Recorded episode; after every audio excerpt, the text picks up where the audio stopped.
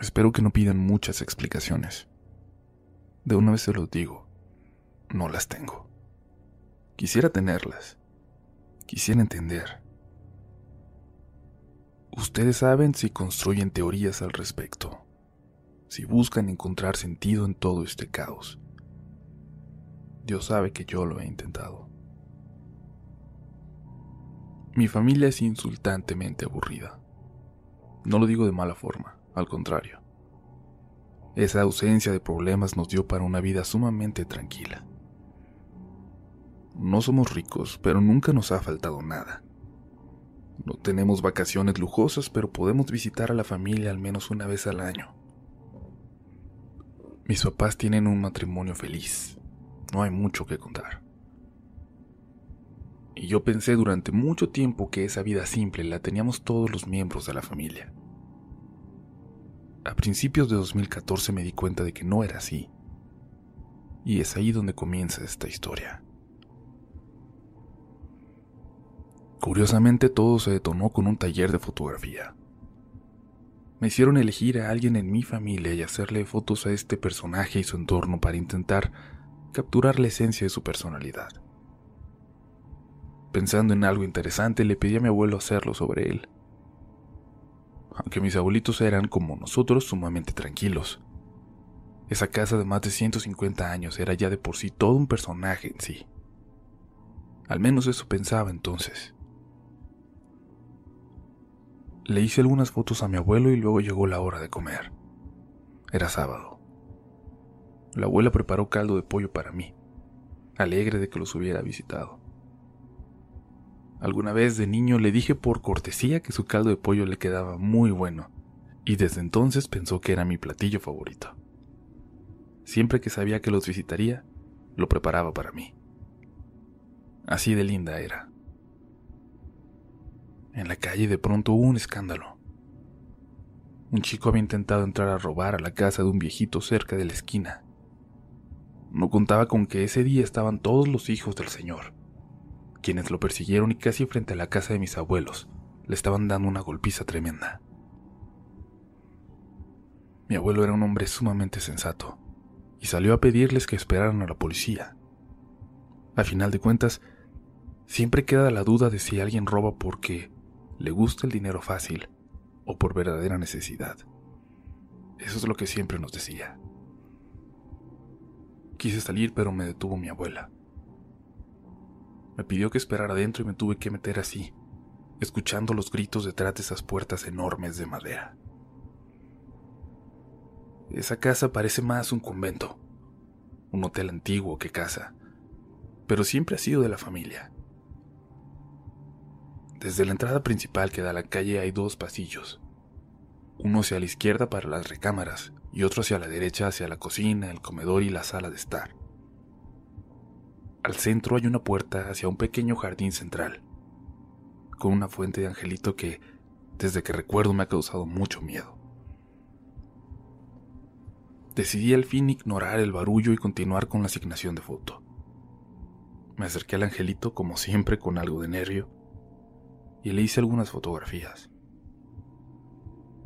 La luz en ese momento era perfecta y de repente, en el fondo desenfocado a través de la cámara, vi pasar a alguien hacia las recámaras de mis abuelos. Bajé la cámara y ya no vi nada, pero decidí acercarme a ese lado de la casa, regularmente siempre cerrado para las visitas. Mis abuelos por alguna razón duermen desde siempre en habitaciones separadas, una puerta frente a la otra al final del pasillo, y al fondo, frente a ambas puertas, la entrada a una pequeña bodeguita a la que jamás había entrado yo. Pensé que quizás era el momento de hacerlo. Por pláticas que había escuchado entendía que ahí guardaban fotografías y cosas viejas, que en algún momento mi madre lo usó como estudio y que, entre otras cosas, guardaba las cosas que los antiguos habitantes de esa casa fueron dejando a lo largo de más de 100 años. Cuando me acerqué a la puerta, no sé cómo explicarlo, sentí como si alguien me llamara desde dentro, y al mismo tiempo, como si alguien me empujara del pecho como para que no me acercara más. Ernesto, El sonido de alguien llamando mi nombre a mis espaldas me heló la sangre. Pasmado, solo sentí unas manos tomarme por los hombros y grité antes de darme cuenta de que se trataba de mi abuela. Nunca me había regañado tanto. Me dijo que no le diría a mi abuelo, pero incluso me pidió que me fuera de la casa en ese momento. No volvió a hacer caldo de pollo en ninguna de las próximas visitas. Eso me dolió más de lo que pensé. A finales de ese año murió sin haberme perdonado. Y yo me quedé sin entender qué era lo que había hecho para molestarla así. Murió un 23 de diciembre. Y esa noche del 24, mientras las familias alrededor festejaban, la mía también se encontraba reunida, pero por otra razón. En la funeraria platicábamos entre los primos, recordando a la abuela. Sobre todo nos juntamos varios, más o menos de la misma edad, los cuatro que íbamos en la prepa en ese entonces. En medio de los recuerdos conté por primera vez ese conflicto con mi abuela esa invasión a su privacidad inocente de mi parte, pero que me costó la relación con ella esos últimos meses. Todos coincidieron en que no era para tanto. De pronto, la voz de Sara, una prima de apenas 12 años que según nosotros estaba dormida recostada en las piernas de su hermano, dijo algo que no haría más que complicar aún más lo que sentía al respecto nos confesó que ella había visto por accidente el interior de esa habitación permanentemente cerrada desde que ella tenía memoria. Estaba, según nos dijo, completamente tapizada de figuras religiosas, y en el centro del cuarto había una mesa redonda llena de velas encendidas. No le creímos.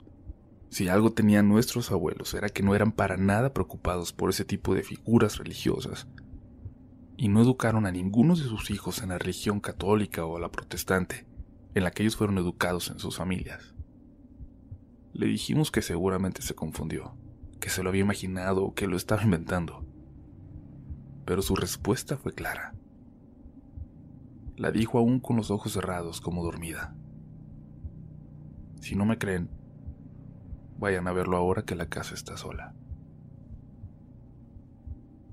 No estábamos lejos de la casa, unas cinco o seis cuadras, así que decidimos ir y acabar con la curiosidad.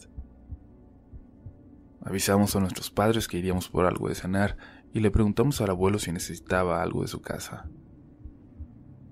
Todavía muy afligido, nos dijo que no con la cabeza y siguió contemplando inmóvil el ataúd. Caminamos a paso apresurado y por alguna razón casi en silencio. Yo sentía un hueco en el estómago y tenía ganas de decirles que nos olvidáramos del asunto, que no importaba. Aunque en el fondo quería saber qué fue lo que hizo que mi abuela se molestara tanto conmigo. No estoy seguro si esa noche no había luz en la calle o si todo el mundo decidió irse a pasar la Nochebuena a otro lugar. Pero la calle de la casa de mis abuelos parecía más desierta que todas más oscura que todas. Entramos a la casa, prendimos la luz. El silencio era tal que podía escuchar cómo sonaba la bombilla. Nos dirigimos nerviosos por el pasillo a la habitación. Cuando miré a ese ángel en el patio que me aterrorizaba, esta vez lo vi mirándome directamente a mí. No sé si era la poca luz que entraba y mis nervios, pero apenas podía ver su cara, y en lugar de su sonrisa, lo que veía en ese rostro era una expresión de terror o de enojo. Pero su boca estaba completamente abierta, o al menos eso es lo que alcanzaba a adivinar en la penumbra que lo cubría. Antes de que pudiera pensar en lo que creía acabar de ver, estábamos frente a la puerta de esa habitación. Mis tres primos, Cristian, Giovanni, Alex y yo. Abrimos la puerta. Nos encontramos con la imagen que Sara había descrito minutos antes. Del piso al techo. El cuarto estaba cubierto por imágenes religiosas de todo tipo. Ni siquiera hallamos el interruptor, pero la luz de las velas desde esa mesa de madera redonda, en el centro, pintada de un azul cielo horrible, seguramente hacía mucho tiempo, iluminaba lo suficiente para descubrir hasta imágenes hindúes en algún rincón de la pared. Todos dimos vueltas a la habitación intentando descubrir qué significaba, pero mientras ellos, mis primos, discutían, yo solo podía pensar en una de las velas, que estaba a punto de consumirse por completo. El portón de madera sonó. Alguien había llegado a la casa. Salí corriendo hasta el pasillo desde donde alcanzaba a ver la entrada y el patio. Era mi abuelo. Corrí a avisarles a los demás y salimos corriendo de puntitas cuando vimos la luz del pasillo prenderse. Mi abuelo estaba a unos metros de nosotros, a punto de vernos. Cristian y Giovanni apenas alcanzaron a entrar al cuarto de mi abuelo. Perdí de vista a Alex y yo tuve que entrar al cuarto de mi abuela intentando cerrar, sin hacer absolutamente ningún ruido. Si ella, mi abuela, que era toda dulzura, se había molestado tanto conmigo, no podía imaginar lo que mi abuelo haría si se daba cuenta de que mientras velábamos a su mujer, nosotros habíamos traicionado su confianza. Los pasos lentos del abuelo se acercaron hasta pararse frente a la puerta a la que estaba pegado yo, intentando escuchar. De pronto pensé que era probable que hubiera ido a la casa por algo de la abuela, o que entrara a su habitación para recordarla o algo así, y me lancé rápidamente al piso para meterme bajo la cama. Abrió una de las otras puertas. Lo escuché. Cuando estaba a punto de asomarme y salir de debajo de la cama, entró a la habitación. Apenas pude esconderme. Vi sus pies caminar hacia el centro de la habitación y vi cómo se puso de rodillas. Pensé que había alcanzado a verme que se asomaría debajo de la cama y me sacaría furioso. Pero solo metió la mano intentando encontrar algo. Pasó su mano muy cerca de mi cara, pero por suerte no me tocó. Cuando tocó una caja de zapatos, la jaló hacia afuera. Luego salió de la habitación. Cerró la puerta Escuché pasos en el pasillo, la puerta cerrarse y después cómo se alejó. Minutos después, Alex entró por mí. Él tuvo que esconderse debajo de la mesa de las velas. No alcanzó a hacer otra cosa. Vio cómo el abuelo entró con una vela. La encendió, la dejó y luego se marchó. Cuando entré a ver, noté que cambió la vela que estaba a punto de consumirse, esa en la que yo me había concentrado. Había 33 velas en esa mesa, en una figura que no sabría describir. No es algo que hubiera visto antes, pero era demasiado precisa como para ser casualidad. Ahora estaba aún más atormentado con la duda. Evidentemente no podíamos comentarlo con nadie, pero ¿Qué diablo significaba todo eso que había en la habitación? ¿Por qué el abuelo se tomó el tiempo de ir a cambiar una vela a casa mientras la abuela era velada? ¿Por qué nadie, ni sus últimos hijos en haber utilizado esa habitación para otras cosas, parecían tener idea de lo que llevó a los abuelos a hacerla tan prohibida en esa última época? Cuando en agosto de 2015 la salud del abuelo decayó de pronto, en lo que menos pensé fue en cuestionar al respecto. Tan repentinamente como llegó al hospital, murió. Y la familia casi casi se alegró de que volviera a reunirse con la abuela. Alex fue la última persona que pudo platicar con él. Según me dijo mi mamá cuando yo llegué al hospital, mientras pasaban mis tíos conforme iban llegando al lugar, mi primo de repente entró para verlo. Después de unos minutos salió del cuarto, y para cuando mi tío Manuel entró, el abuelo ya se había ido. Me pareció curioso que hubiera sido precisamente Alex, el más rebelde, el último en verlo. Él siempre fue muy alejado de todos, pero cuando tenía 14 años, le confesó a toda la familia que era gay. Los primos, sobre todo los más cercanos, ya lo imaginábamos y quizás por la edad lo aceptamos sin problemas. Pero hubo algunos tíos que, por alguna estúpida razón, incluso le dejaron de hablar. En ese momento fueron los abuelos, de los que menos lo esperábamos, los que terminaron apoyándolo más. Así que algo en mí sintió que era lo correcto, que él tuviera la oportunidad de escuchar las últimas palabras del abuelo. Sin embargo, minutos después me encontré a Alex y supe la verdad al respecto. Lo abracé. Ambos teníamos lágrimas en los ojos y me pidió que lo acompañara a casa de los abuelos.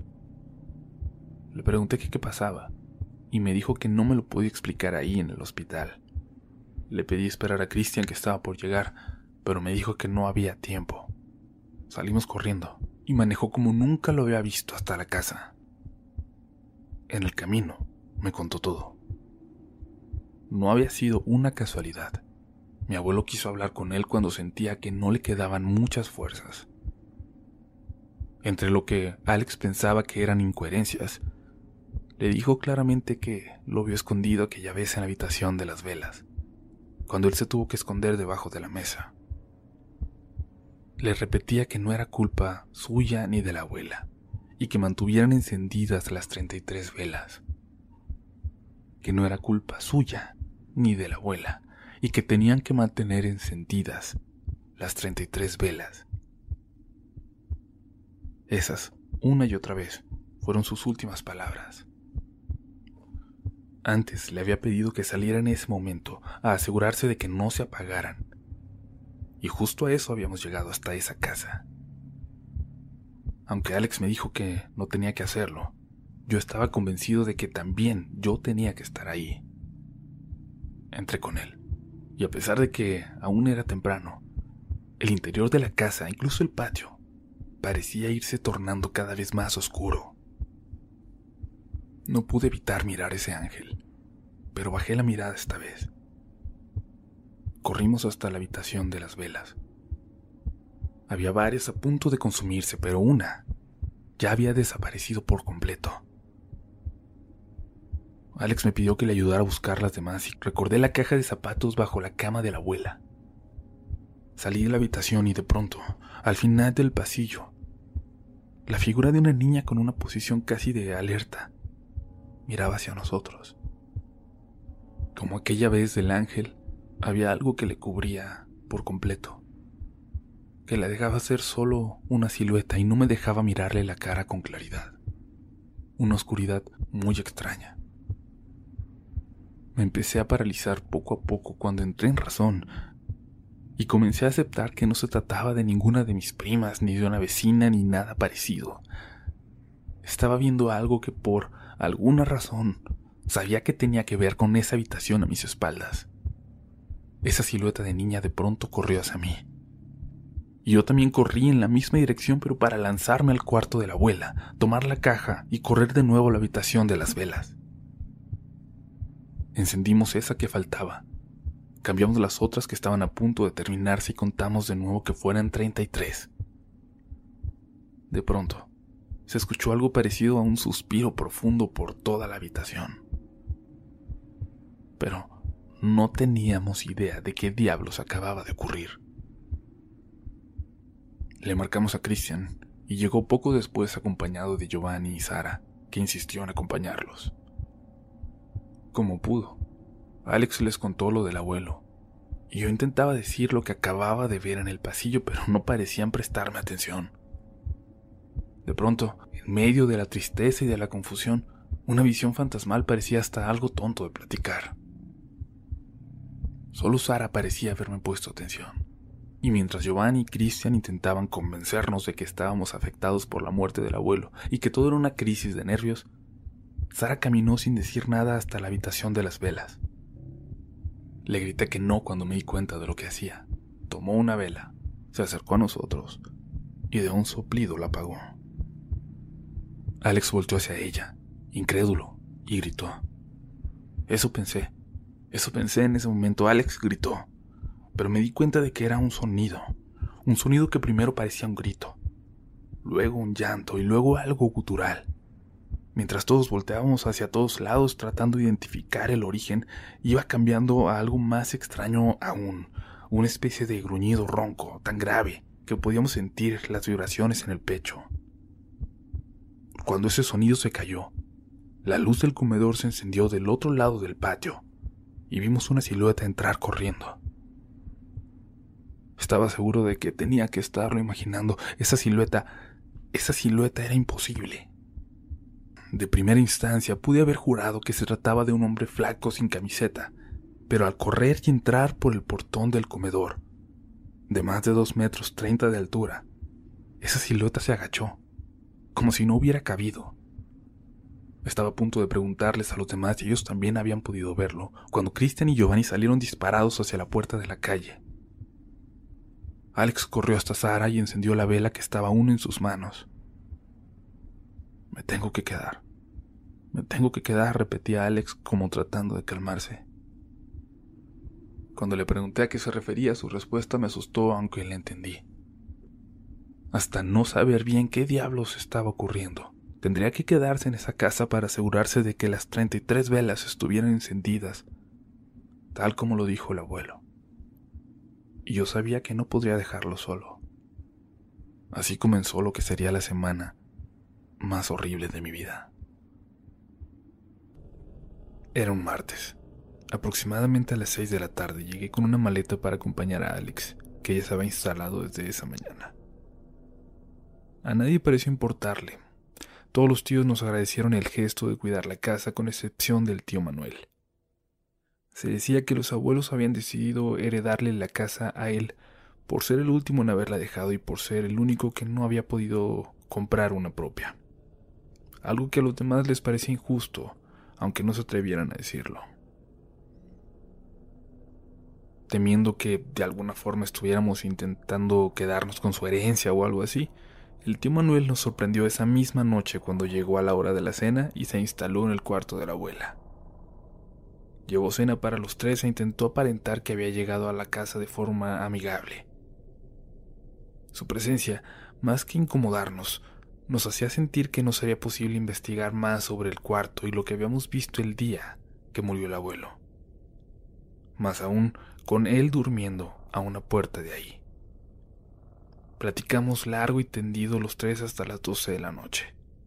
Y como en una película, nos sorprendió el sonido de un reloj que se encontraba en el pasillo hacia las recámaras, pero cuyas campanas llegaban a todos los rincones de la casa. En ese momento, como escondido entre ese sonido, escuché claramente que algo cayó.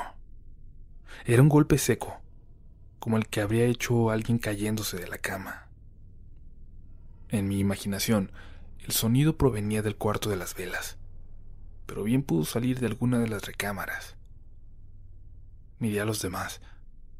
Mi tío pareció no haberlo notado, pero mis ojos se encontraron con los de Alex. Él también había escuchado. El tío Manuel se levantó a la cocina y Alex se acercó a mí. Cambié varias velas, pero las guardé en la habitación de la abuela. Habrá que sacarlas de ahí. Noté que se están consumiendo más rápido de lo normal. No sé qué pueda significar. Guardamos silencio cuando regresó mi tío. Se despidió de nosotros y se fue a dormir.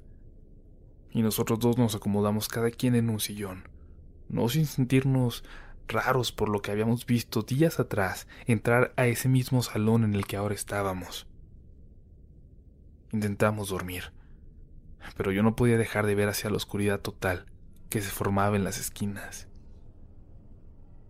Justo cuando comenzaba a quedarme dormido, cuando sentía los ojos pesados y por un momento comenzaba a soñar, un ruido en el patio central me hizo abrir los ojos de nuevo.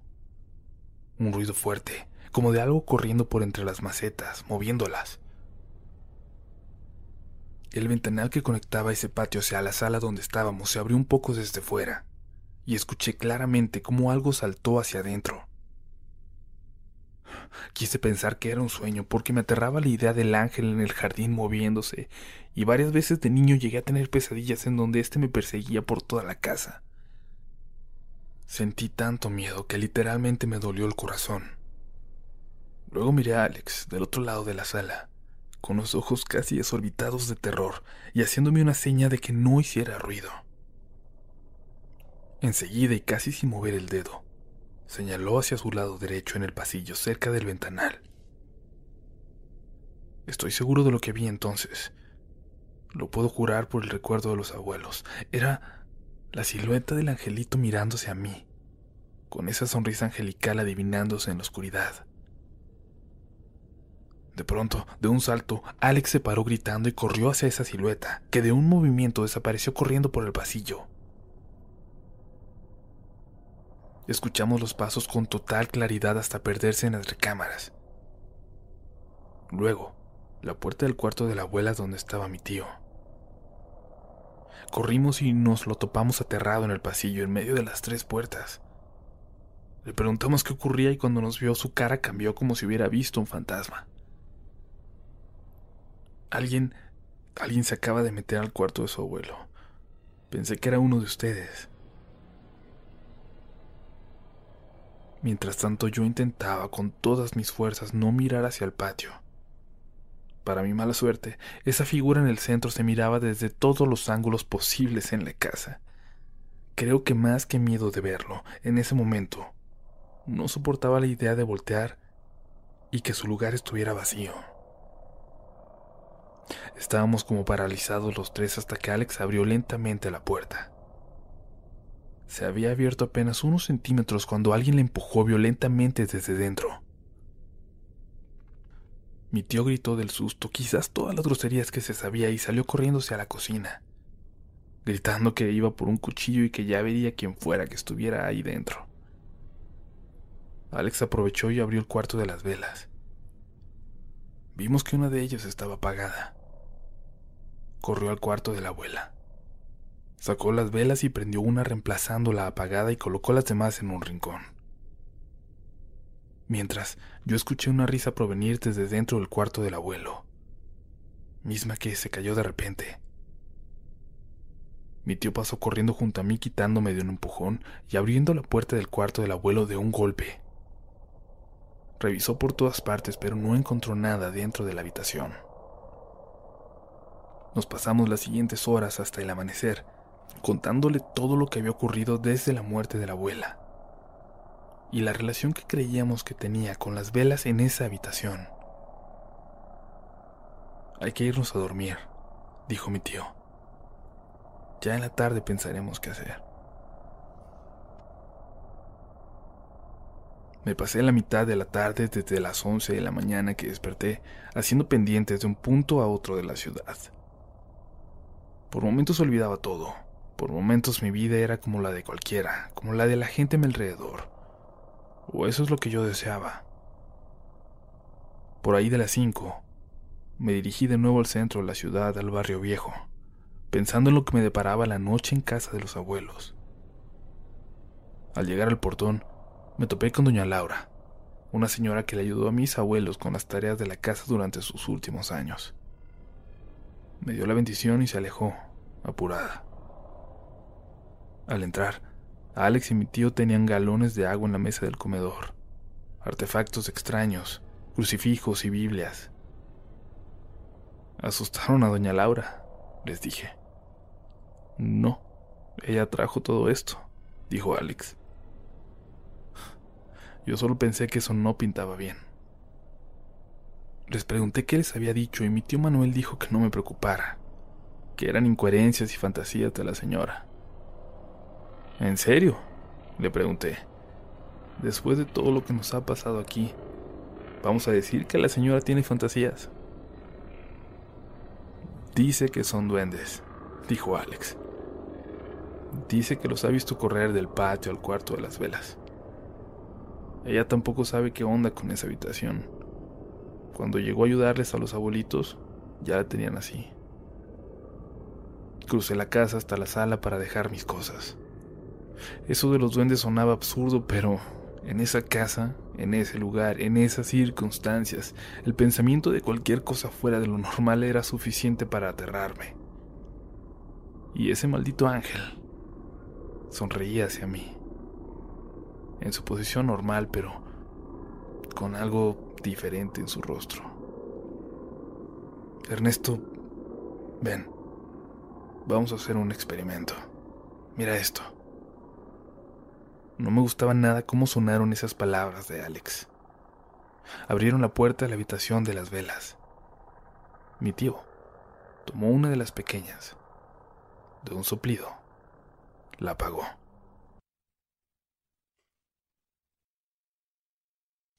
Las luces parpadearon por un momento, como si hubiera una sobrecarga de electricidad, y temblaron las llamas de las velas, como si alguien respirara cerca de ellas. Sentí un frío en la espalda como proveniente del largo pasillo.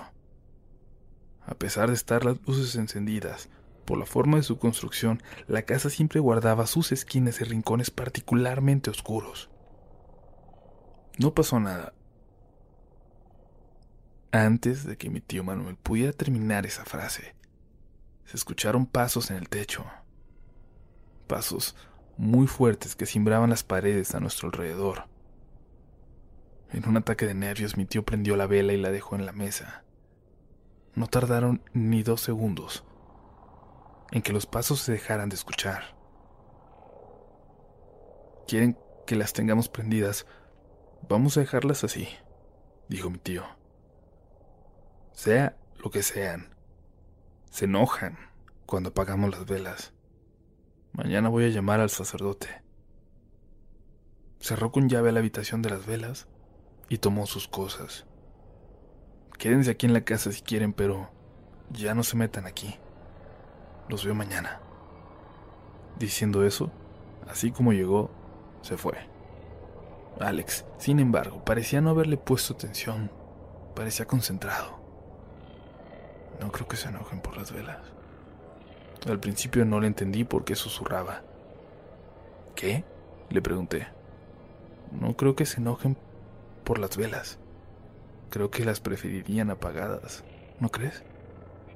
No te entiendo, la verdad, le dije. Había dos velas más a punto de acabarse, al menos las que alcancé a ver desde aquí. Vamos a ver qué pasa en este rato si se apagan. Diciendo eso regresó a la cocina y se puso a echar agua bendita por toda la casa. Yo ya no sabía hasta qué punto era seguro permanecer ahí, pero sabía que no podía dejarlo solo, así que le marqué a Christian. La verdad, la única verdad es que no quería estar solo. Christian a regañadientes aceptó ir, aunque le daba mucho miedo. Llego como a las 10. Hay muchas cosas que hacer en la tienda. Dijo, y yo sabía que no era un pretexto. Cristian ayudaba a su papá a atender una pequeña refaccionaria que tenían. Uriel, tienes la dirección, te di la dirección de la casa. Yo sé que todo es muy difícil de creer, pero lo que ocurrió esa noche, en particular, lo que estoy a punto de decir, te lo pueden corroborar las personas que viven al lado y frente a la casa. Puedes ir a preguntar cuando quieras. Cenábamos pan con leche cuando llegó Christian, un poco más tarde de lo que había prometido. Intentaba convencernos de que nos fuéramos de ahí, que dejáramos que el tío Manuel lidiara con eso si quería quedarse con la casa. No se trata de lo que quede, sino de lo que era, dijo Alex. Esta era la casa de los abuelos. Todos tenemos recuerdos aquí, todos crecimos aquí. Es de todos no de lo que sea que salga de esa habitación. Nosotros llegamos antes. O quizás no, contestó Christian. Quizás eso estaba desde antes. Nos quedamos en silencio un rato e intentamos terminar de cenar. Un rato más tarde, un suspiro profundo pareció salir de la habitación de las velas. Había unas a punto de terminarse, le dijo Alex a Christian. Queremos ver qué pasa si las dejamos así. Un murmullo entonces comenzó a recorrer la casa. Alex y Christian caminaron hacia el pasillo, y yo me levanté a dejar mi plato en el lavabo.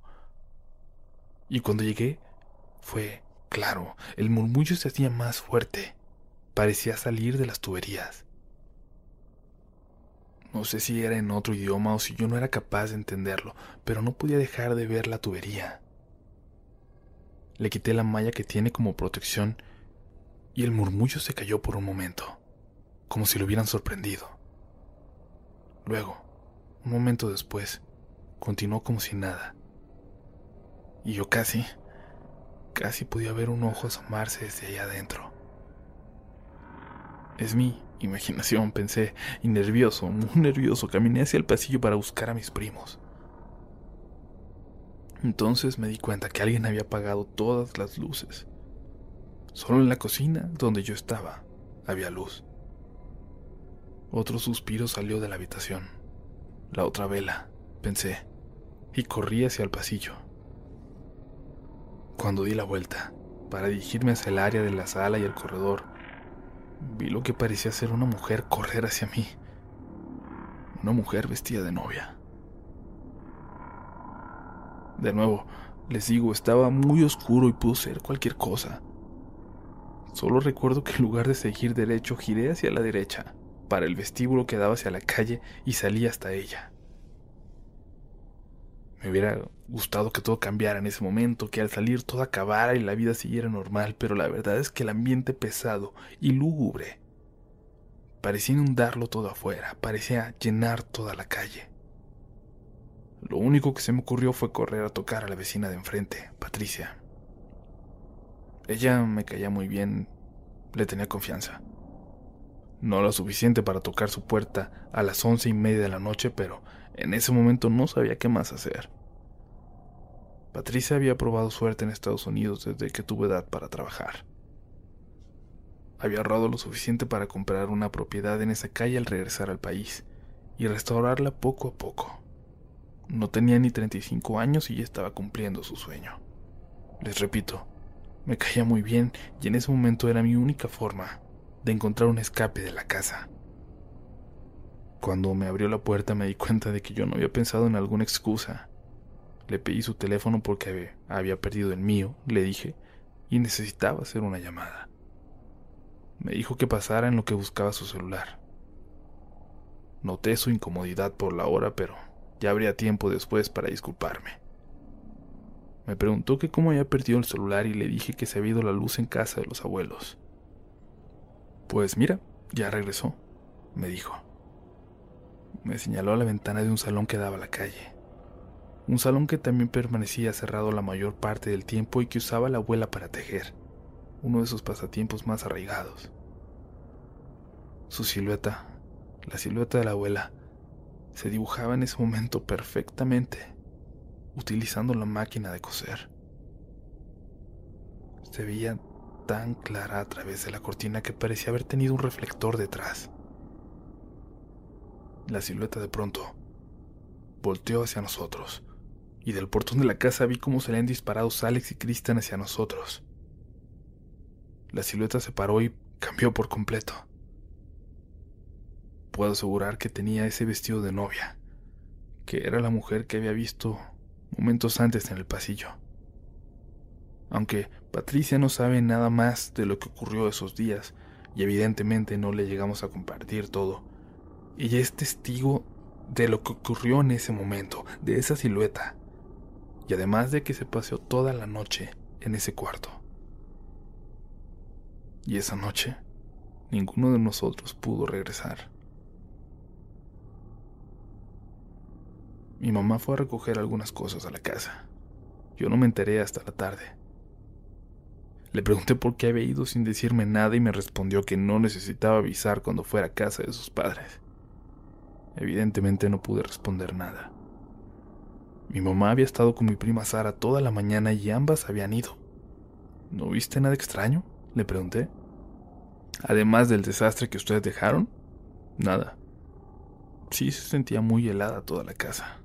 Y ya vi lo que los abuelos hicieron con el cuarto del que han estado hablando. Hasta miedo da. Y es un peligro tanta vela prendida ahí. Me contestó.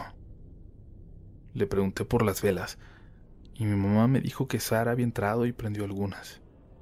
Me lo dijo como algo sin importancia, sin saber todo lo que significaba para nosotros. Y en ese momento le envió un mensaje a Sara a través de Facebook para preguntarle qué había pasado y por qué diablos no me había dicho nada.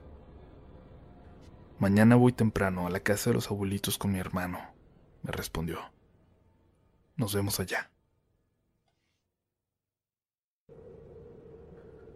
Llegué a casa de los abuelos muy temprano, a eso de las 7 de la mañana. Las viejitas que vivían en la calle hacían su tradicional limpieza frente a sus casas, momento que comúnmente aprovechaban para platicar. En el aire se respiraba aún la brisa de la mañana. Por un momento, ahí parado frente a la puerta sin atreverme a entrar, extrañé a mi abuela como nunca antes. Incluso al ver desde ahí la opaca ventana del salón que utilizaba para tejer, podía ver aún su figura, como cada que la visitaba. Me llamó la atención el sonido del portón de la casa de Patricia abrirse, y al verla salir, me acerqué a ella para disculparme por la extraña forma de comportarme con ella la otra noche. Pati, discúlpame por lo de antier, de verdad. Me gustaría poder explicarte, pero es complicado, le dije. Me sonrió y me dijo que no me preocupara y prometió que hablaríamos después. Nunca lo hicimos.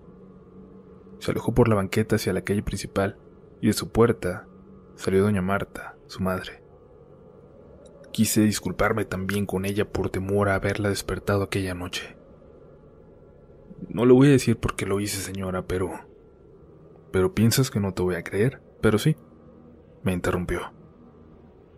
Antes de que supiera qué responder, me dijo que los vecinos habían estado comentando cosas respecto a la casa de los abuelos desde hacía años, pero ella siempre pensó que eran supersticiones de gente mayor. No sé qué es lo que pase ahí ni que te traigas con Alejandro estos días, continuó.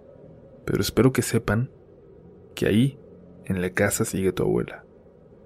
No sé si enojada con ustedes o cuidándolos, pero ella ahí está en la casa.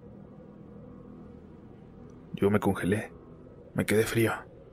Volteé de nuevo hacia su ventana y ahí, en la oscuridad, entre el opaco, casi casi pude ver su cara y sabía que tal vez lo estaba imaginando, que eran mis ganas de verla, pero en el fondo, en el fondo estaba seguro de que fuera o no fuera eso que estaba viendo, mi abuela seguía ahí. Doña Marta me dijo que se le veía pasar por las ventanas que daban hacia su casa, y que nunca le causó miedo, sino una extraña fascinación porque ella era escéptica hasta entonces. Me despertó el escándalo que se traía en el miércoles, cuando le tocaste a Patty, me dijo. Me asomé por la ventana para ver que todo estuviera bien. Cuando salieron tus primos corriendo contigo, detrás de ellos pude ver a tu abuela. Fue la primera vez que la vi bien como si fuera de carne y hueso. Hasta entonces solo había podido ver su silueta en las ventanas. Justo cuando doña Marta me platicaba eso, vi dar vuelta por la calle al carro de Cristian. Se paró frente a la casa y dejó bajar a Sara y a Giovanni. Me hizo una seña de que lo esperáramos mientras buscaba dónde estacionarse antes de entrar. Me despedí de doña Marta, dudando si lo que me acababa de decir era algo que tuviera que compartir con mis primos. Tenía muchas dudas si mi abuela estaba ahí para cuidarnos o si estaba siendo obligada a permanecer en la casa, a permanecer ahí y vivir entre esas cosas que se habían apoderado del lugar. Sara nos dijo que había escuchado hablar a su mamá por teléfono la noche anterior. Al parecer, el tío Manuel había tomado la decisión de vender la casa en cuanto estuviera su nombre, algo que a los demás no los dejaba nada conformes. Vamos, quiero ver algo antes de que llegue Alex, nos dijo Christian, y pasamos a la casa.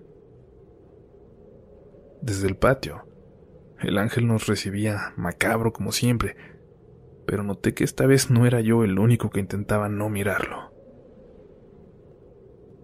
Cada que apagamos una vela, algo viene, les dije, y justo al pronunciar esas palabras, algo, una idea aterradora pasó por mi cabeza. Y... ¿Y si mi abuela estaba sufriendo? ¿Y si necesitaba prender una vela más por ella para que pudiera descansar? En ese momento nos dimos cuenta de que Sara no estaba con nosotros y empezamos a buscarla por toda la casa. Finalmente la encontramos volteando patas arriba a la cocina, por completo. Estaba buscando algo, y por fin lo había encontrado. Era una tarjeta desgastada de don Fidel, el señor que hacía todas las reparaciones de la casa. Sara nos explicó que el día anterior había pasado por ahí un chico de unos 16 años que habló con mi mamá. Desde la puerta de la calle no dejaba de asomarse como para intentar ver hacia adentro. Y le preguntó específicamente si todo estaba bien y si no necesitaban reparaciones en el cuarto del fondo de las recámaras. Dijo que era el hijo de don Fidel. Así que algo tenía que saber. Sara salió deprisa en cuanto nos dijo eso. Para mi sorpresa, Alex ya la esperaba afuera y se alejaron rápidamente mientras Sara marcaba el número de la tarjeta en su celular. Vamos, dijo Giovanni, llamando de nuevo nuestra atención. Tenemos que ver si esto es cierto. Sabía que Giovanni necesitaba verlo también, que era difícil que se comprometiera con lo que decíamos los demás e intentábamos investigar, si no había visto él también algo lo suficientemente contundente como para descartar alguna explicación racional. Yo estaba algo cansado, la verdad. No había podido dormir en esos días y no necesitaba ver nada más para creer en lo que ocurría. Les dije que yo me recostaría un rato en la sala mientras ellos hacían sus experimentos. Sabía que iban a apagar velas y despertar, por decirlo así, algunas de las cosas que ya habíamos visto, así que tomé una de las cobijas que habíamos dejado en la sala y con bastante miedo se la coloqué al ángel del jardín. Casi en cuanto me acosté en el sillón quedé profundamente dormido.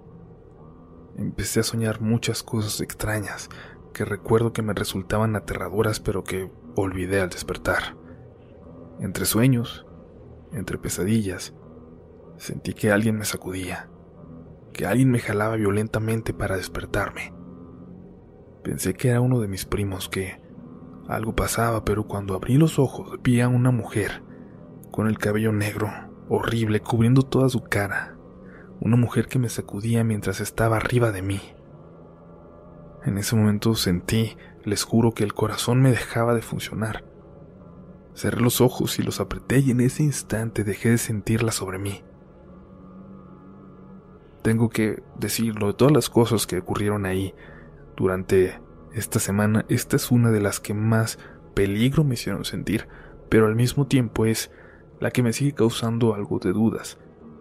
Sé muy bien que se pudo haber tratado de parálisis del sueño, pero... Pero...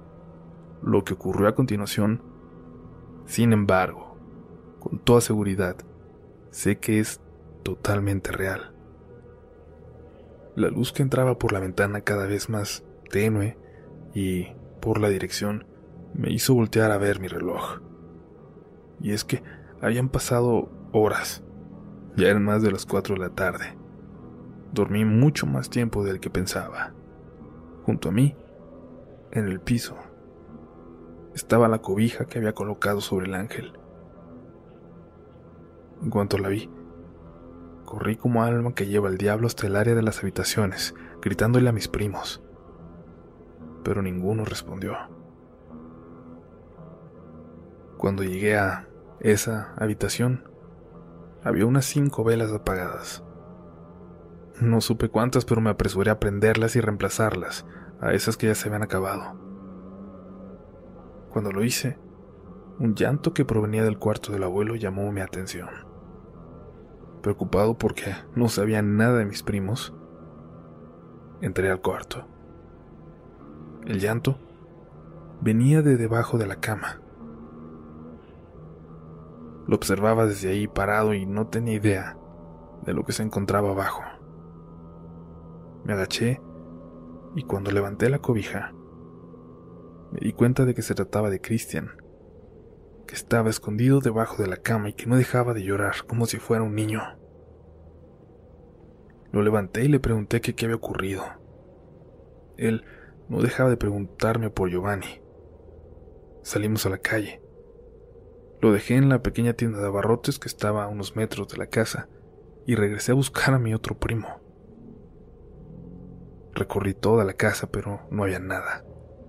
Nada más que una peste horrible que le inundaba de rincón a rincón.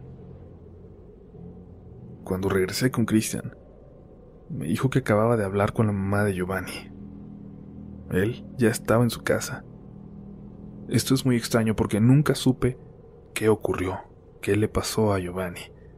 Desde ese día, en serio, no lo volví a ver y meses después se mudó de la ciudad diciendo que se iba a ir a estudiar a Guadalajara. Pero ni siquiera se inscribió a la universidad. Aún hoy, no lo hace. Perdí casi todo contacto con él porque ya incluso no se conecta a Facebook. Lo de Christian, sin embargo, fue muy distinto, pero ya llegaremos a eso. Recibí una llamada de Alex. Luego de pasar toda la tarde buscándolo y convenciéndolo, logró hablar con el hijo de don Fidel. El señor don Fidel se negó rotundamente a platicar con Alex o con Sara, pero el hijo fue un poco más comprensivo al ver su desesperación. Es muy importante que no se queden en la casa luego de que oscurezca, pero chequen por favor que las velas estén en orden y váyanse de ahí, me dijo Alex. Aunque, como les dije, acababa de prenderlas, comenzó a entrar una gran duda en mí. ¿Y si había alguna a punto de apagarse y yo no la había visto? Ahora que lo pienso era completamente irreal, pero en ese momento sentí que algo podía ocurrir. Así que regresé y entré rápidamente a la casa. Prendí las luces. Me invadía la tristeza. El pensar que ahora me aterrara tanto el entrar a un lugar que fue mi segundo hogar por tanto tiempo. Un lugar en el que tenía tantos recuerdos. No sé si era la tristeza o el miedo, pero sentía claramente que algo me oprimía el pecho. Las velas estaban en orden, pero algo me decía que alguna podía caerse, provocar algún accidente, un incendio. Es muy extraño, lo sé, es muy difícil de explicar, pero es casi como si una voz me metiera todas esas dudas en la cabeza, aunque no recuerdo que una voz me lo dijera en sí. Metí un balde de agua y lo puse debajo de la mesa. Si algo pasaba, serviría que hubiera agua, ¿no? Al menos esa era mi lógica. Fui por un vaso de agua y lo coloqué también en la mesa. Y luego fui por otro y lo coloqué también. Y luego otro. Y luego otro.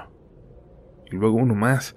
Y perdí la noción de cuántos había llevado hasta que, cuando llevaba uno más, y me detuve, vi que la mesa estaba llena de vasos tanto como de velas y detrás de ella, detrás de la mesa, estaba la figura más horrible que he visto en mi vida. Ahí parado al fondo del cuarto estaba un hombre o algo con forma humanoide que parecía estar completamente cubierto de lo que parecía ser cera o algo por el estilo.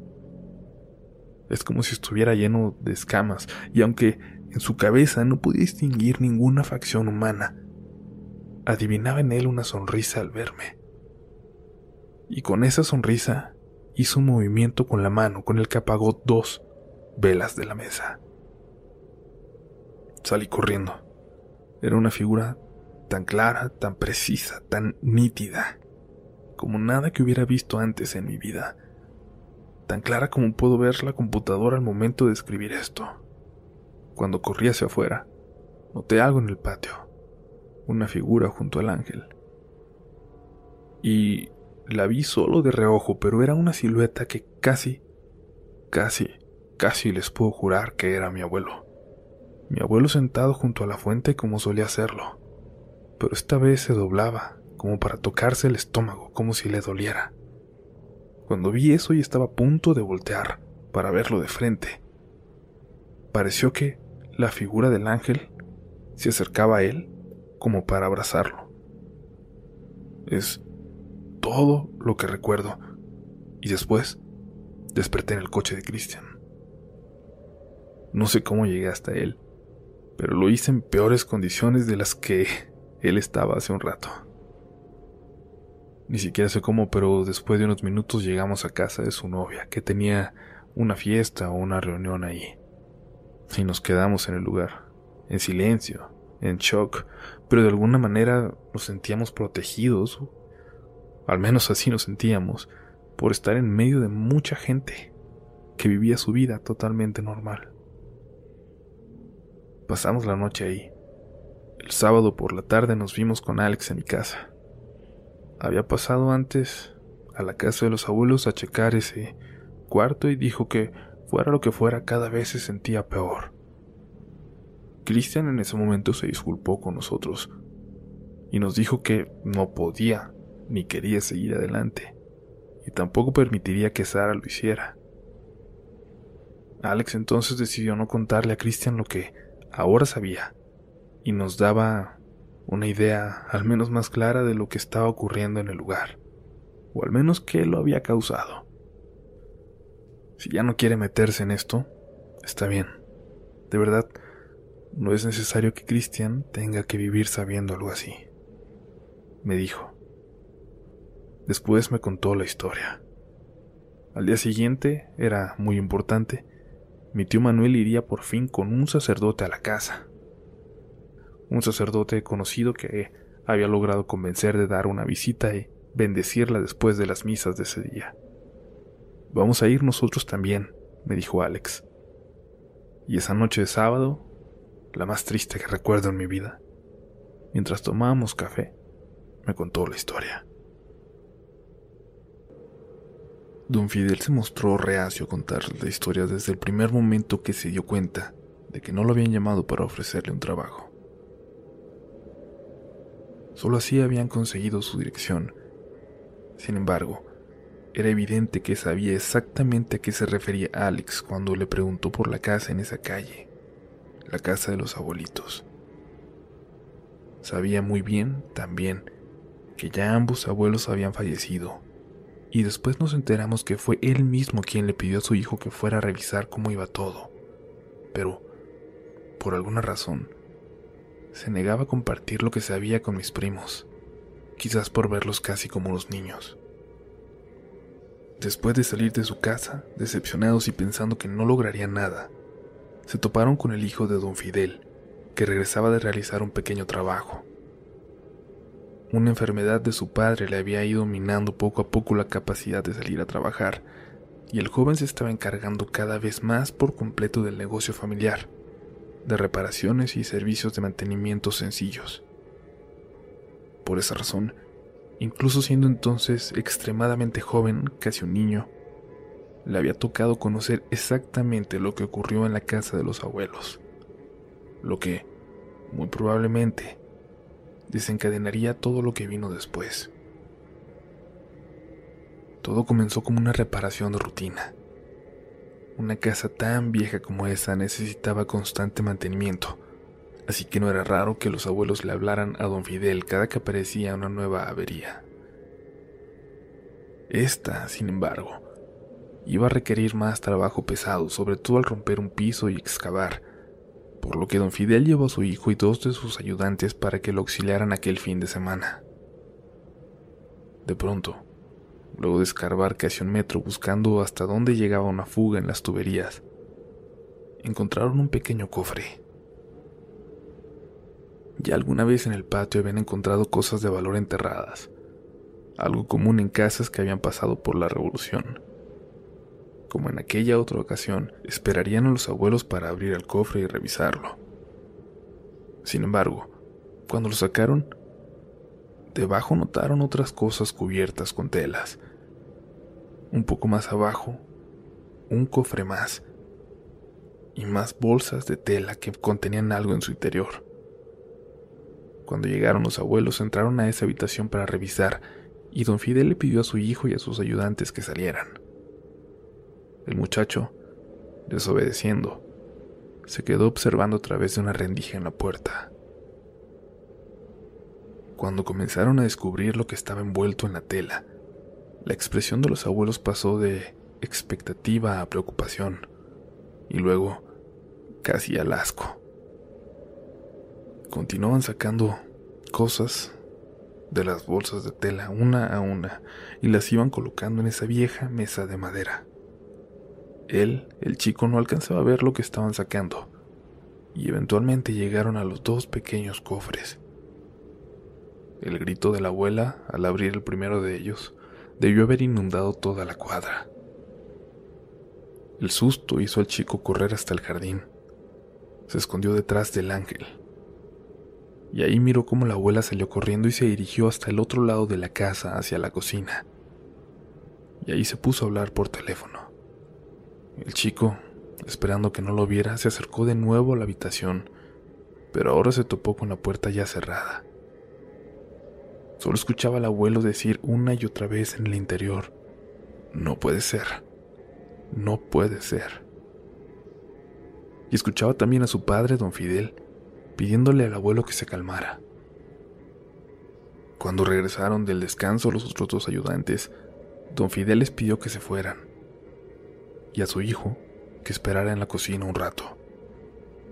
Ese pequeño rato que le habían prometido se convirtió en horas completas hasta que oscureció. Y entonces varios hombres llegaron a la casa. Por la familiaridad con la que se hablaron, el chico cree que se trataba de amigos del abuelo, los cuales poco después salieron llevando consigo todo lo que habían encontrado. Y don Fidel le dijo a su hijo que era hora de volver a casa. No dijo una palabra en el carro, pero a mitad del camino se detuvo en medio de una calle oscura y se bajó. Ahí don Fidel vomitó, gritó, y con los ojos llenos de lágrimas volvió al carro, de nuevo, sin decir una sola palabra, ni siquiera una mirada. Cuando llegaron a su casa le pidió únicamente a su hijo que entrara y que no le dijera nada a su madre, y él se quedó en el carro. Después de un rato entró y fue directamente a la recámara, sin cenar. Esto era todo lo que el chico sabía con certeza. Pero pequeños comentarios que escuchó después, conversaciones entre sus padres, palabras sueltas, le hacían sospechar sobre lo encontrado en esa ocasión. Eran manos. Parecían de una momia. Eran reales. Eran humanas. Eso eso que estaba ahí parecía tener la forma de un bebé. Frases que se fueron perdiendo, palabras sin conexión que escuchó a su padre decir, dormido mientras tenía pesadillas. El joven les dijo, no sé bien a bien qué fue lo que encontraron ahí. Mi padre regresó a terminar ese trabajo solo y desde entonces enfermó. Hasta entonces me tocó ir a mí a hacer reparaciones en esa casa, pero nunca supe qué ocurrió. Nunca supe realmente qué fue lo que encontraron. Pero sé que despertaron algo, que desde entonces todo ahí cambió. Mientras Alex me contaba lo que le había contado el chico, yo no podía dejar de mirarlo sorprendido. Nunca imaginé a los abuelos en esa situación, lisiando con ese tipo de cosas, ellos quedan tan tranquilos, pero no entendía por qué Alex comenzaba a soltar lágrimas mientras iba compartiendo esto que acababan de contarle. A decir verdad, ahí me parecían exageradas, como un fuera de lugar. ¿Qué pasa, Alejandro? No es para tanto, le dije. Me miró serio y me respondió. Hablé con mi mamá.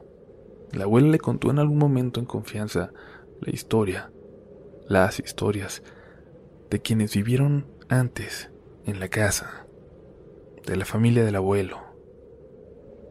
No sé si quieras saberla, Ernesto, son cosas que por una razón jamás compartieron con sus hijos, menos con sus nietos. Cuando me dijo eso sabía que ya no había vuelta atrás, así que le pedí que lo hiciera. Y Alex me contó entonces sobre nuestros antepasados.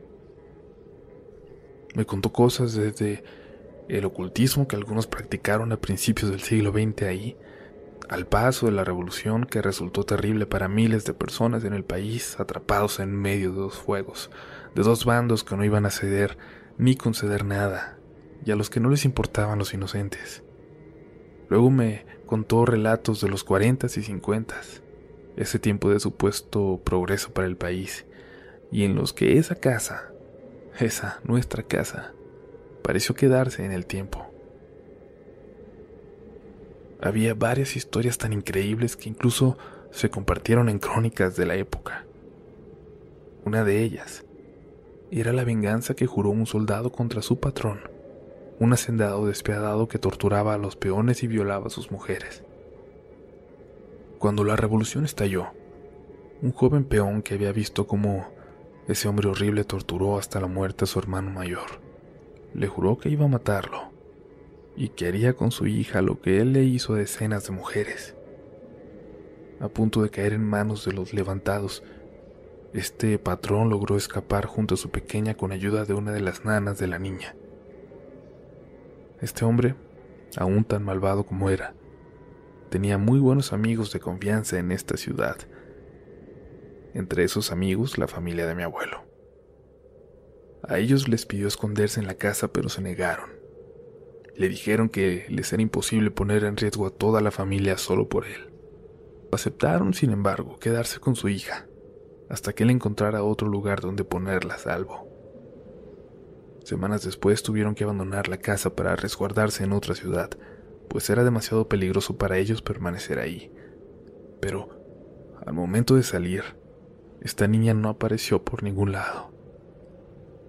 Buscaron por horas en toda la casa y en la calle, preguntaron en casas alrededor, pero nadie la vio. Siendo imposible esperar, se marcharon. Cuando eventualmente pudieron volver, casi un año después, desclavaron paredes y ventanas y se encontraron se encontraron con el cadáver de la pequeña. Pero no tenía más de dos meses de muerta.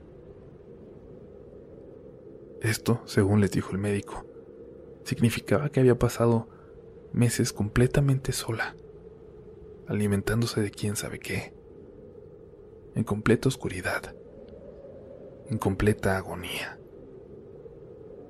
En esa misma casa, en los treintas, una hermana mayor del abuelo había dejado la escuela a temprana edad.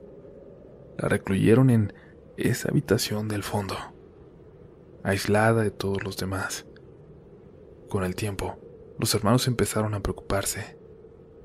Ella gritaba por las noches, lloraba todo el día pidiendo que la dejaran salir. Y cuando por fin los padres se lo permitieron, fue solo para recluirla en un convento.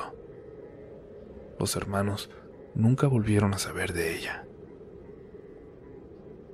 Al escuchar las historias yo hacía en mi cabeza las mismas conexiones que seguramente había hecho Alejandro, pero ninguno de los dos se atrevía a decirlas en voz alta. Me contó muchas más historias, historias que le fueron compartidas a él en un contexto completamente fuera de lo que pensaríamos como paranormal. Historias que le contó su mamá como hablando de las excentricidades de la gente de otro tiempo. Pero, para nosotros, todo esto resultaba aterrador. Cada detalle podía significar algo importante. Cuando llegamos, mi tío Manuel ya se encontraba en la casa con dos sacerdotes. Platicamos con ellos un rato. Nos pareció sumamente raro lo comprensivos que fueron ambos y cómo no parecían poner en duda nuestros relatos sobre las cosas que habíamos experimentado ahí. Les sorprendería saber las cosas con las que nosotros tenemos que lidiar en ocasiones, nos dijo uno de los padres, el más viejo. El otro, al que yo recordaba haber visto en el funeral de la abuela vestido de civil, era muy serio, pero parecía saber más al respecto. Nos dijo que la abuela había llegado a contarle ciertas cosas de las que sucedían en esa casa Sé que en algún momento comenzaron a pasar cosas aquí, y que el agua bendita y lo que yo llegué a hacer para ayudarles no les fue suficiente. Entonces su abuela recurrió a algo más, a otro tipo de creencias, y me lo contó muy arrepentida esperando que la perdonara. Cuando terminó de decir eso lo miramos con confusión y tal vez notándolo nos aclaró. No se preocupen, su abuela no era precisamente católica o religiosa, así que no es un secreto de confesión ni nada parecido porque me lo compartió en una charla. Pero creo que es ahora más importante que ustedes tengan claro qué es lo que ya ocurría entonces. Procedieron a bendecir la casa y rezar en cada uno de los cuartos, pero él fue muy claro, esto ya lo hemos hecho, y entonces no funcionó aunque íbamos a hacerlo. Alex me pidió de último momento no contarle nada de lo que habíamos descubierto a mi tío Manuel. Cuando se fueron los padres, mi tío nos pidió que nos quedáramos un rato. Mientras tomábamos café, otra vez, nos dijo que tenía un plan. Él tenía que quedarse esa noche y nos agradecería si nosotros también nos atrevíamos a hacerlo. Antes de aceptar, nos dijo, esperen a que lleguen los demás. Después salió de la casa por un momento.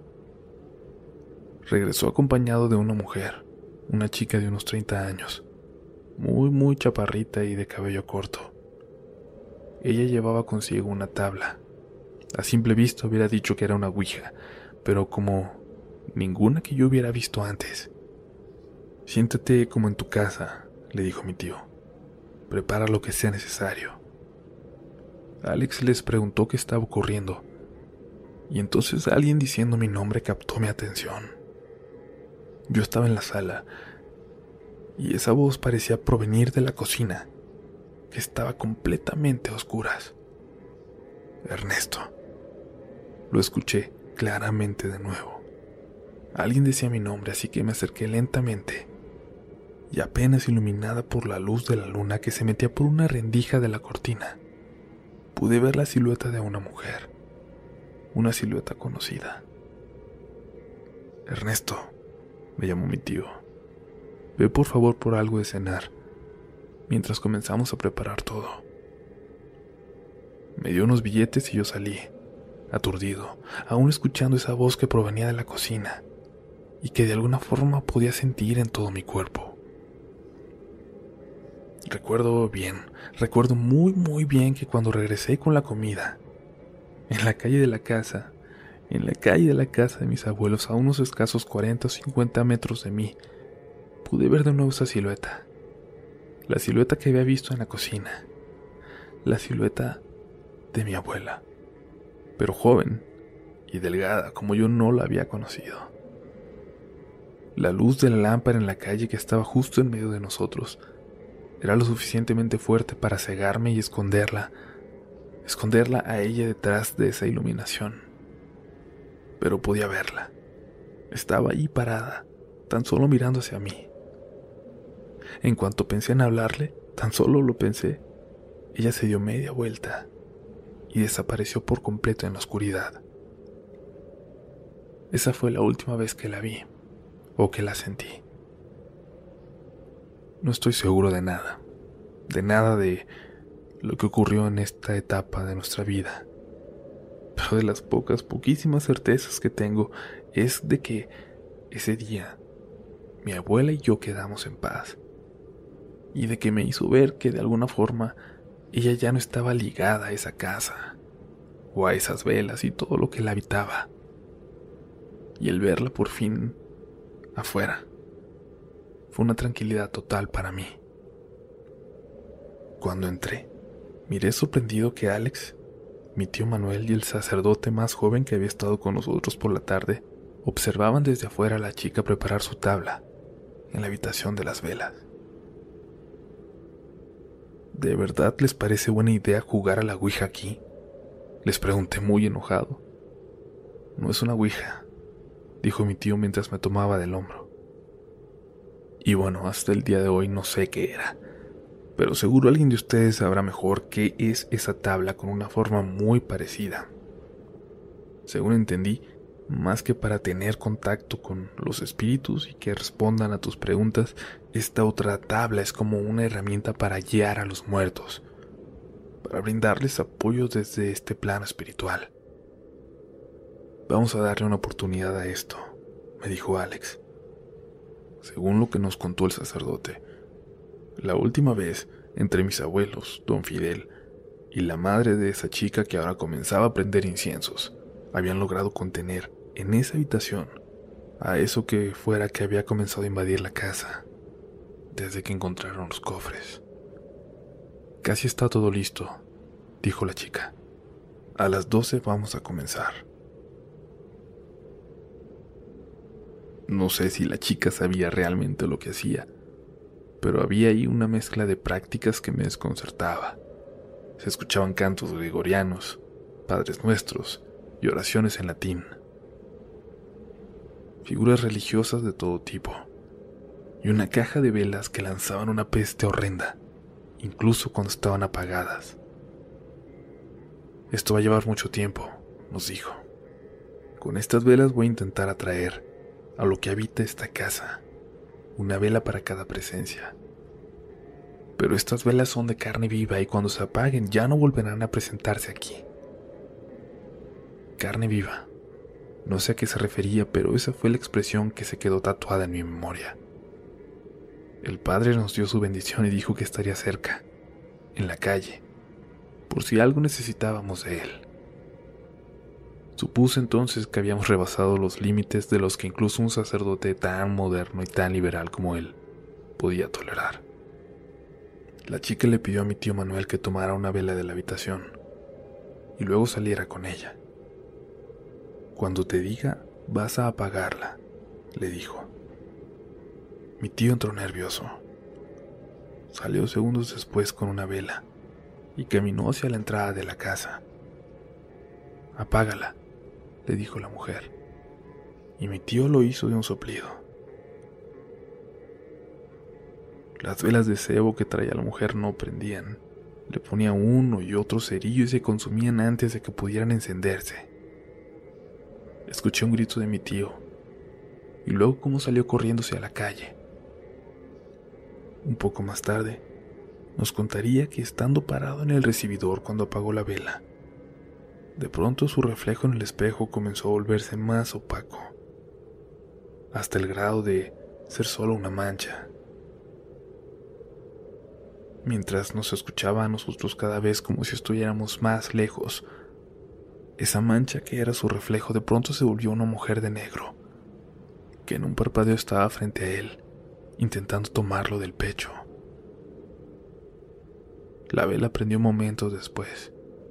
Por eso escapó a la calle, donde todo pareció volver a la normalidad. La vela prendió momentos después, y entonces fue mi turno. En realidad era el turno de Alex, pero yo tenía tanto miedo que quise acabar con eso cuanto antes. Así que tomé una vela y salí. Me congelé en el pasillo, aunque mi plan inicial era correr hasta la cocina, uno de los lugares más iluminados de la casa. Antes de que la mujer me diera la indicación, algo apagó mi vela. No sé si fue una corriente de aire o si fue algo más, pero cuando caminé por ese pasillo oscuro, de reojo, de nuevo la silueta del ángel comenzaba a bajar de su lugar. Yo me quedé petrificado. De reojo noté que cuando volví a caminar, cuando di un paso más, esta cosa se movía de nuevo. Solo lo hacía mientras yo caminaba. Y entonces vi también junto a él sentado en esa fuente, la silueta de mi abuela. Y cada paso que yo daba, esa cosa se acercaba más y más a ella. Pero algo dentro de mí me dijo que mi abuela estaba a salvo, que mi abuela estaba fuera de ahí. Y armándome de valor, en lugar de correr derecho hacia la cocina, di la vuelta para correr justo hacia el patio, justo hacia la figura del ángel. Y cuando lo vi de frente, me di cuenta de que la figura estaba en su lugar, de que no había nadie más ahí, de que todo estaba quizás en mi cabeza. Alex me dijo que regresara. La vela ya estaba encendida. Entró él al cuarto entonces. Tomó una vela y salió. Noté que era una vela un poco más pesada, una que estaba en el centro y la que yo no había recordado cambiar. Apenas le cabía entre las dos manos. Y recuerdo muy bien su mirada, la mirada de Alex, apenas iluminado por esa vela. Me miró y sonrió, como si fuera un niño a punto de hacer una travesura, como si por un momento no fuera él. Las luces estaban apagadas. Lo único que nos permitía ver un poco más allá de nuestros ojos era la luz de las velas dentro de la habitación y las de los cerillos de la mujer intentando, nerviosa, prender la vela que llevaba. De pronto, ella gritó. Y su biela cayó al piso rompiéndose. Unas pisadas extremadamente fuertes y pesadas, como de un animal enorme, se escucharon en la habitación. En la sombra provocada por las velas, pude ver algo parecido a... déjenme decirlo, un macho cabrío, como si estuviera parado en medio del cuarto.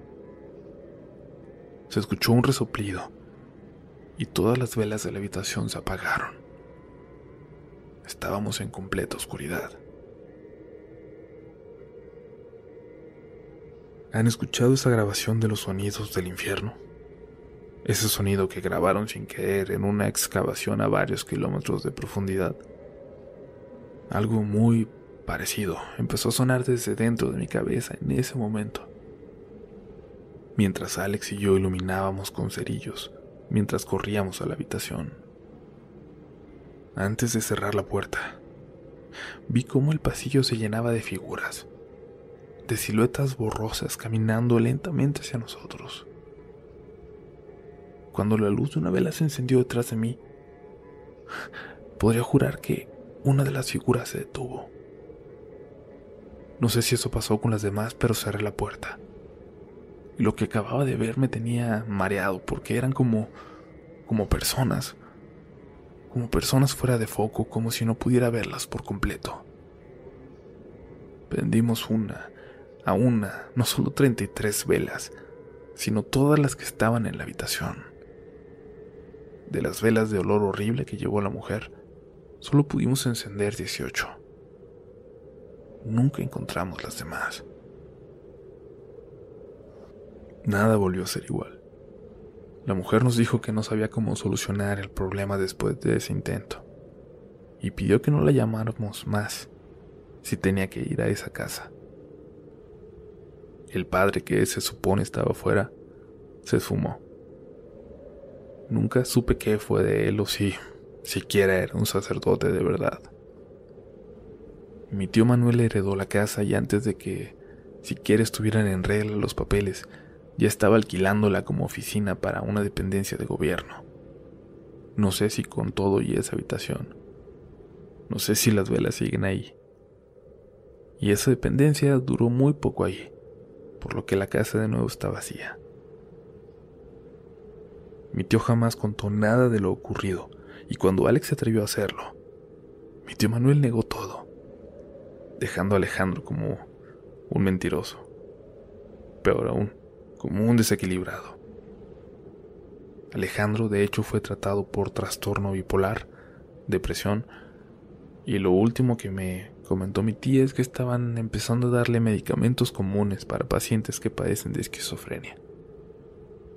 Yo nunca negué nada de lo que dijo, pero tampoco me lo preguntaron directamente. Y después de ver cómo lo trataron a él, decidí no contar nada entre la familia.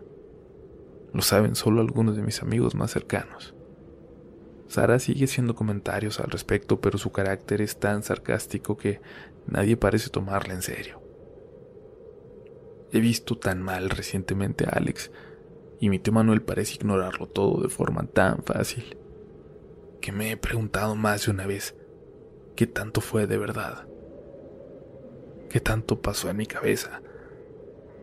Quizás tendría que volver y ver esa habitación. Las constantes llamadas de atención de Sara me recuerdan que en realidad fuimos testigos de algo, de algo terrible. Me apena mucho decir esto, pero creo que tengo que hacerlo. Luego de un muy torpe intento de suicidio, todos, excepto Sara y Alex, comenzaron a tratarme diferente. No puedo explicarles. Les mentiría si dijera que lo intenté por lo que ocurrió, por lo que cuento en esta historia. Y no voy a aburrirlos con todos los detalles, pero siento que de alguna manera esto influyó en un porcentaje, aunque sea muy pequeño.